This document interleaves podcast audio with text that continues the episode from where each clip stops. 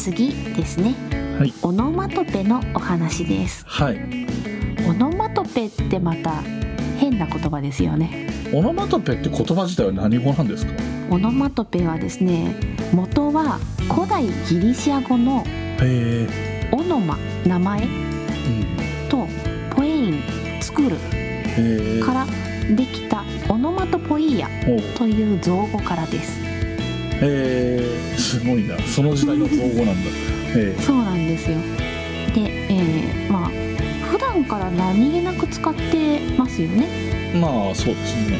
はい。で先日私もツイートしたんですけども、うん。ああの見ましたね。長女が自分のクラスの場所をこうちゃんとね教室の場所の説明がね。うん。1階のここの廊下を通ってで説明したのに次女に「あなたの教室は?」って聞いたら「ダーって言ってダーって言ってダーって行く」って 言ったっていうのをツイートしたんですけども、はい、まあそうですね。っていうしかなくて、まあ、そういう「ダーっていく」っていうのが、えー擬音語だったり擬態語だったりって言いますけども、そうですね、そこもなんか、はその言葉が2つあるなっていうのも気にはなってるそうですね。じゃあそこからいきましょうか。はい、はい。擬態語うん、は物事の状態を表す言葉です。ふっくらしているとかああそっすべすべだとか。うん。それから音を言葉で表した擬音語。はいはい。ガチャンドカーンとか、ああはい、きよく聞こえる音が擬音語だっていう教え方はしますね。はいはいはい。ではい、状況を表状態を表してると擬態を。はい、そうか。それから人や動物の発する声を表した擬声語。ああそういうことか。あれはそれはまたそれで別にあるんだ。うん。はい。ワンワンとかブーブーとか。うん。えっ、とまあ基本的には鳴き声ってことかそうですね。なうん。こういうのをまとめてオノマトペと言います。なるほど。だから、えー、そうか。その、もともと日本語で用語として存在しているその擬態語とか擬音語とか擬声語を総称する言葉はオノマトペ以外にはないのか。そうですね。うんえーそれまたちょっと後でお話もします。はいで、えー助数詞もそうだったんですけど、日本語にはこのうんオノマトペも異常にたくさんあります。はい。はい。なんでそうなっちゃうのかなって。思ったんですけど、どうもうん。日本語に動詞の種類が少ないっていうことが挙げられているようです。例えばなんですけど、ーうん。私は例えばうーんとなんとかを見るうんっていうもので、うん。英語だとはいはい see とか look とか watch うん。って状況によって動詞を使い分けてますよねうん。だけど日本語は見るしかないんですようん。だけどそこを詳しくするためにうん。ぼんやり見るとか、じろじろ見るとかうん。さらっと見るとか、じっと見るとかね。はい。で、そのオノマトペを使うことで、英語の see, look, watch の差を表せますよね。ああ、なるほどね。ただなんか、ぼんやり見るはな、眺めるって言い換えてもいいような気もしちゃう。ああ、そうですね。うん。まあそういう語の、語彙力が増えてくると、まあ、いろんななるほど。表現が出てくるわけですけど、うん。はい。そうか、そうか。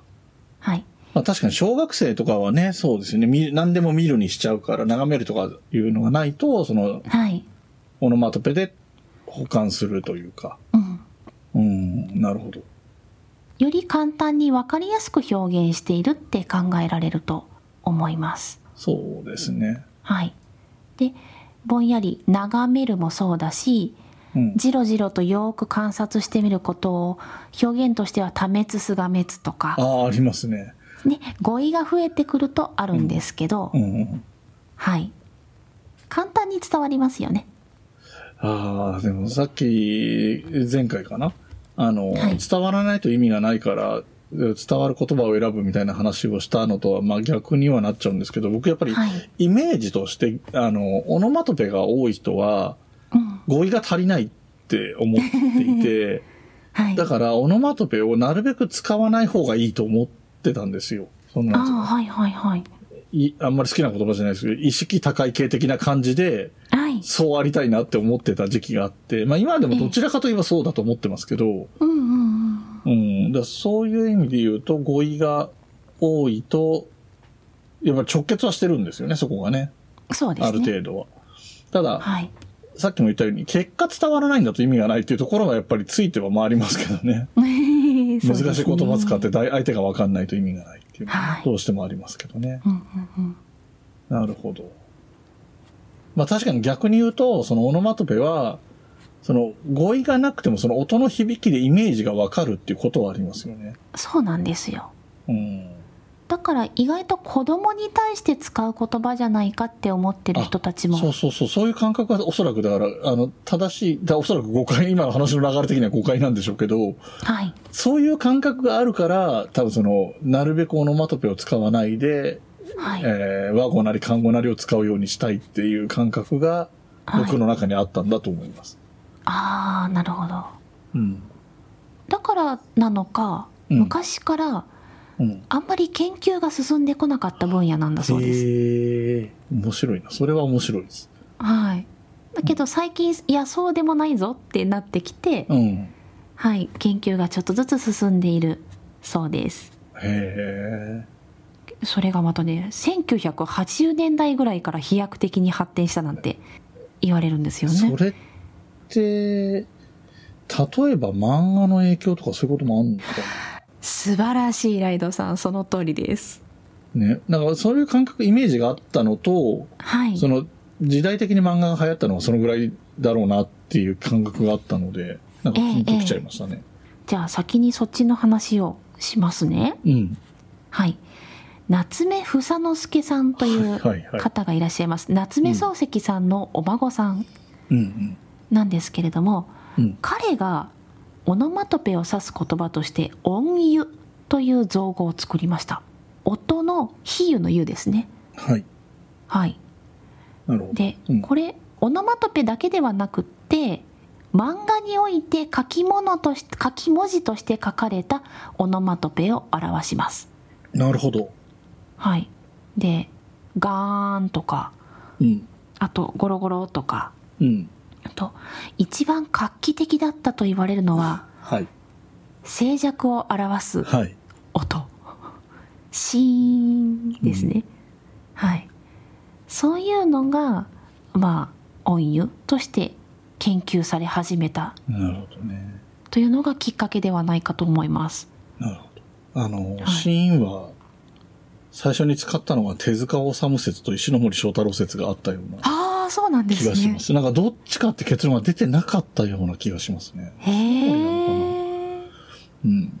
ただ僕は個人的にはあまり、はいなんかすごいなとは思いますけど、画期的なのはわかるんですけど、そこがちょっとこうジレンマみたいなのがあって、はい。音がないことを音で表現することに対する抵抗感っていうのがすごいあるんですよ。あーまあ、だそれだからこそ画期的なんでしょうけど、ええええええ。で、えっと、そのジレンマがあるっていう、その否定的なことを今言いましたけど、ジレンマがあるって言ってるのは、はい。漫画のコマで何も書いてない時に静寂を感じてもらえないんですよね。はいはいはい。単に音が表記されてないだけなので、ええ。シーンって書くと初めて静かだってわかるんで、うんうんうんうん。必要なんだということは分かってるんですけど、それを文字にできるのはおかしいだろうっていう思いと、その、何ジレンマみたいなのがあるんですよね。はあ、そうなんですよね。面白いですよね、あれね。さあ、発想自体。で、あとそこでシーンを選んだこととかも面白いですよね。そうですね。うん。多分初めて見た人も静かなんだなって分かったんだと思うんですよね、それで。そうですね。うん。で、えーこれがまた日本語だけなものでうん。翻訳するのが難しいんだそうです。ああ、はいはいはい。はい。だから矢が飛んでいく音をヒュルルルルなんて書いたりしますけど、ローマ字でそのままヒュルルルルルルって書いたり、うん。シーンっていうのもうんサイレンスって。書いたり、で中国語なんかだとガーンは失望って書くんですって。ああ、中国人らしいな。うん、なるほどね。ただ、アメコミ、アメリカンコミッああはい。クも、あの、非常にお、そのオノマトペを、その、まさに記号的に使うことが上手な文化で、はい多分日本にそういう文化が入ってきた元はやっぱりそっちが先だとは思うんですよね。すごく多いじゃないですか。ええええうん。で、もちろん、オノマトペ、擬音語とだったりするので、はい例えば、ブーンって書いてあるとこの、O はがい。10個ぐらいあって、BON みたいなこととかができるのはその漫画の表現だから、はい。それは単語としては正しくないけど、その、ニュふニュアンスが伝わる、はい。うん、いう意味では、えっ、と、そういう意味で画期的だし、うまいし、巧みだし、はいまあそれを日本も取り入れたんだなっていう印象はありますけどね。だから、も持ってる文化も日本だけではないんだろうけど、はいまあ伝わりづらいとか、あとその日本独特なオノマトペもあるっていうのもあるってことですよね。そうですねうん。えー夏目房之助さんがうん。戦後の漫画ですごくね音湯が多用されていて、はい。現在では発音すら難しいものとか、はい。漫画家オリジナルの音湯なども生まれて、うん。えー彼曰くほとんど傍若無人変幻自在とはい。表現しているう。そうです、うん。例えば「ジョジョの奇妙な冒険うん。」では緊迫したシーンがゴゴゴゴゴゴって。書かれますねそうですね。それからあと何でしたっけ？ざわ？ざわ？ああ、カイジとかね。カイジの とかあとうん面白かったのが「巨人の星はいはいはい」。ボールがズババババーンって音音を立ててミットに収まるんですけどうんボールは1個だからズバーンしかしないだろうっていうツッコミはあって結局は漫画の表現としての面白さを追求した結果から生まれている言葉。そうですね。はい。なんか、今の3つで言うと、ジョジョはなんか、その緊迫感の表現なんですけど、なんかこう、何かがせり上がってくるようなイメージええ。え背後でね、なんか、はいあの、地面がずれて、自分の背後の地面だけこう、せり上がってくるようなイメージ。で、ざわざわは、ざわざわですけどね、本質的にはね。周りの人がざわざわしてる表現が元だからです。まあ、それが心がざわざわするみたいな感じにも使われるええから、まあ、その辺なんで、まあ、割と理にかなってる方だとは思いますけど、うんうんうん。でもまあ、わかりますよ、言ってることは。うんねだけどこれが最近のものかって言われると意外とそうでもなくてなるほど。はいあの宮沢賢治さんなんかが割とねああ、もう、あれは、あの、わからないです。あの人のオノマトペは意味が伝わって、僕が受け取れてないです。ああそうですかうん、わわかるものもありますよ。ええだって記号とか入ってきますよ、あの人。確かに一番有名なのはドッドドドドドドドドドドですね。風の又三郎の入りの言葉ですけど、風の音ああ、まあ、その、リズムも別に抵抗ないけど、風の音でドっていう音、文字を使うのは全はい然違和感はないですね。ええええええうん。ただまあそれが伝わるか伝わらないかとか伝わりにくさうんうんうん。がその独特その人独特の漫画家さん独特のとかっていうのが伝わればものすごい流行るじゃないですかあ「ジョジョのゴゴゴ」「ジョジョ立ちしてゴゴゴゴゴ」とあ。か。そうねけどね伝わるまでがちょっと大変かなっていうふうには思いますねそうですね。そこは特にその文学なんかの場合は、ある意味伝えることが使命でもあるところがあるから、また難しいですね。はい。あのーその分かりづらい始まり方そのオノマトペというか擬音語に近いのかな？ええ。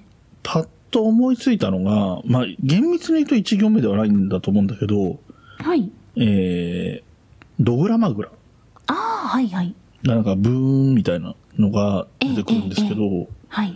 これもなんか変な、うーん。あの、多分当時の表現としては珍しかったような、何？あの、伸ばし棒はいはい。の長めに使ったりとか、んっていう文字を連発連続で使うとか、ええ。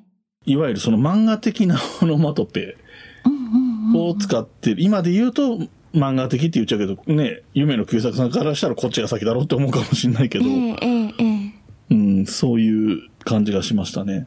うんなるほどね。ね。あとあれですね。そのオノマトペではい理解はしてる、言葉、あの意味、結果的に意味は理解してるけど、はい。いまいち釈然としない、はい比。較的新しいオノマトペに、はい。ぬるぬる動くっていうのがありますね。あー、ありますね。パソコン、基本的にはパソコンとかゲームで使う言葉だけど、はいはい。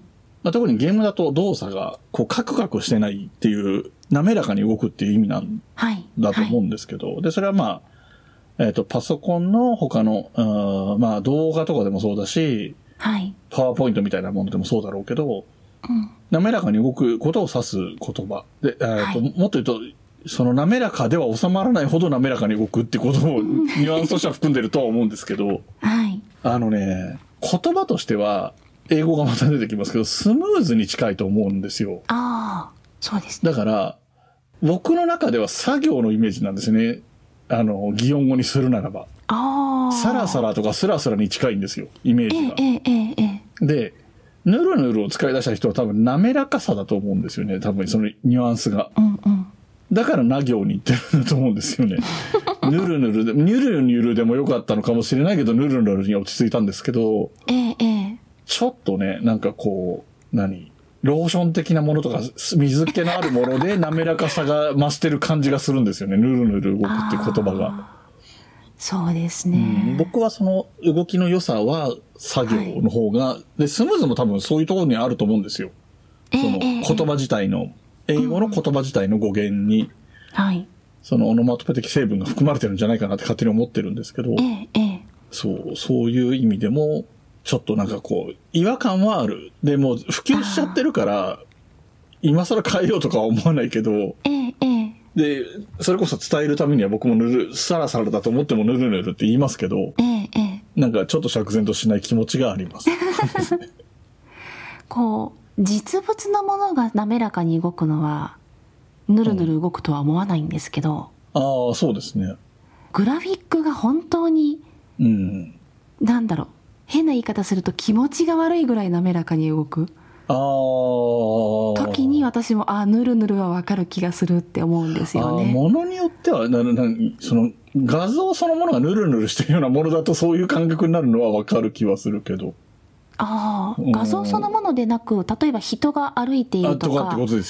何か動作をししている時に、本当に滑らかすぎて気持ち悪いって思うことがあって、へえ。ああ、それはぬるぬるはわかるってあなりますあ。なるほどね。あちょっとその、はい咲夜さんが言ってるニュアンスだと、その、なんつうの、あの、悪い意味ではないのかもしれないけど、その気持ち悪いぐらいだっていうところにヌルヌル感があるのかもしれないですね。そうそうなんですうよ。ん。なるほど。はいでも面白いですけど。ね、えなんとなく、ああ伝わるなって思うものが、えっ、と例えばですけどうん。ハラハラとはい。バラバラとはパラパラ落ち方が違う感じはしますよね落ちるケースね。はいはいはい。はわ、かりますね。濁点の有効活用はい。でまた種類が増えてくるんですねうん。でこれが子供たちにハラハラ落ちるってどんな感じって聞いたらなんかあひらひらっていうか軽いものが落ちる感じとかって言うんですようんうんうんああ、そうなんだ。はい。はい。で、パラパラとバラバラだとどう？って聞いたら、バラバラのが大きいものが落ちてるとか、うん。強い感じとかって言うんですよねで。すね。だからそうやって感覚で伝わるうん。のがオノマトペですね。そこ面白いですね。なんか突き詰めて感覚なのか、その、はいやっぱりなんだかんだで蓄積の影響があるのかとかっていうところも興味深いですけどね。そうですね。うん。やっぱり認識、全然僕今その、桜井さんが子供たちの反応として聞かせてくれたものと僕の認識とに全然ズレがなかったから、ええええ。面白かったですね。なんか僕はでもどっちかというと、パラパラが軽いっていう感じ。バラバラが普通で、はい。パラパラがむしろ標準よりか軽いみたいな印象があったのと、あと、バラバラが大きいとか重いというよりも量が多い印象。ああ、なるほど。うん。はい。あんな気はします。確かに。うんうんうんうん。うん。でもまあまあ、総じてね、その、多い大きいのグラデーションがその、バラバラパラパラハラハラでこう、順番になってるな、なっていうのはまあまあ、ずれはないですよね。はい。うん。で面白いのが動詞をうん詳しくするための表現はい。だったはずなのに、はいこれが動詞化していくんですね。はいはいはいはいはい。例えば「チンして」とかあはいはい。「ポチッとな」とかうん。あの、前、何ですっけ？外来語の話でしたっけ？あ、あれか。なんとかるとかってつけるあはいって話したル動詞の話ですね、うんうんはいあれとちょっと近いところありますよね。その何でも動詞に取り込めちゃう姿勢というか、言語としてそうというよりも、日本人のメンタリティがそうなのかなって思っちゃうような感じありますよね。そう。であそういえば私もル動詞あったなと思ったら、うん。よく考えたら「ぐずる」とか。ああ。「ぐずぐず」ってぐずいうぐずしてるっていう、ぐずぐずすることってことだもんな。うん。はい。動詞化しちゃいますね、うん。あでも英語にはもうあってうんうん。クリック。ああ。マウスのクリックはカチカチっていう音のクリッククリックっていう音から来てるそうです。あれ動詞、うんうんなんか、そうですね。あのちょっと思い出せはしないですけど、他にもあったような記憶は感覚はありますね。はいはいうん。でも、それは確かにあるし、今、ちょっと話の流れ的には逸れてるかもしれないですけど、はいその日本語のオノマトペの力、そのさっきの漫画の手法なんかでもそうなんですけど、はい日本語の50音に基本的にある文字の並びだったら、はい日本人って一応発音できるじゃないですか。ええ。日本語話者ならね。ええうん。ええ。ってなれば、その音の並びでそんそのニュアンスが伝われば何でもいいとも言えるかなって気はするんですよね。あそうですね。だそそういう感覚がさっき言ったジョジョなんかはすごい強いし、ああと漫画で言うとワンピースもそういう傾向をあ感あじる。あの、昔、ワンピースはもう本当に昔からここ一番なみたいなところは、バーンって後ろに書いてあることがすごい多くて、それは逆のオチみたいな時でもそうだし、登場でもそうだし、バーンって本当に音なんですよね。あの、なんだろう、ドラマ的な演出上の音？現場で鳴ってる音じゃなくて、ドラマの演出上の音？ええのバンっていうのをよく使うのとか、あと、オノマトペとは違うんだけど、ワンピースって、大物のキャラクターって、笑い方が変なんですよ。あの、グララララとか、そういう変な笑い方、それぞれがみんな違うんですよ。へえだから、基本的にはわははははがベースだから、最初の文字と後の文字にいっぱい続く文字って二つに分けることはできるんですけど、はい。これがね、本当にね、いろんな人、そのキャラクターによって、そのグララララは、なんか地震とか起こせる能力者だったりしたからグララララなんですけど、多分そういう要素を含めつつなんですけど、はい。笑い声が割と違う？それもだからオノマトペ的だし、うんうんうんその記号的というか、その、カタカナが自由自在に使える言語だからできることかな、みたいな感覚があって、ちょっとオノマトペと根底が一緒のような気がするなっていう。そうです。ね急に思いついて急に喋ってますけど。いやいやいやその笑い方だけで人が分かっちゃいますからねそうそうそうそう、キャラクターみたいなのがわかるとか、あとは、そう、それが、その人が一回出てきちゃってて、まあその笑い声だけで、シルエットでもうその人ってことは特定できるみたいな要素まで出てくるから、うんなんか面白いですよね。すごいですねうん。はいというオノマトペのお話でしたはい。文ガチャではご意見ご感想話してほしい話題などを募集しています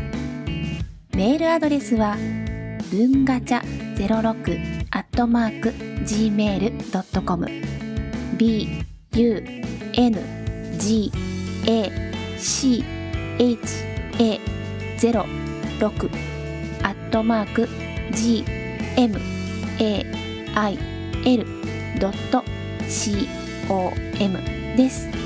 お便りお待ちしています。またツイッターもやっています。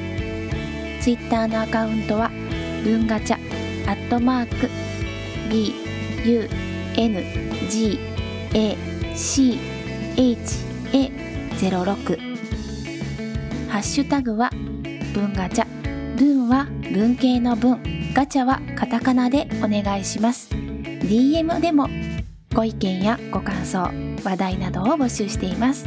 よろしくお願いします。